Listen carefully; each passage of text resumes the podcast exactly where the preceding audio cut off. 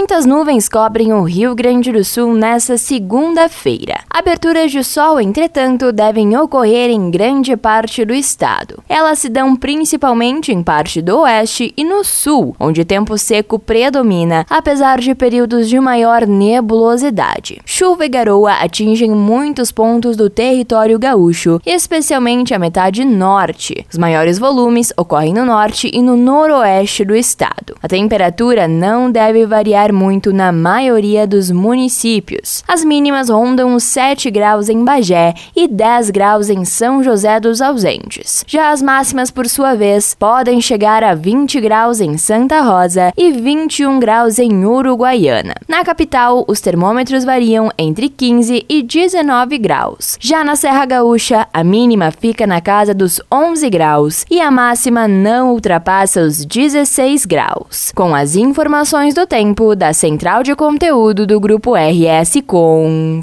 Fernanda Tomás.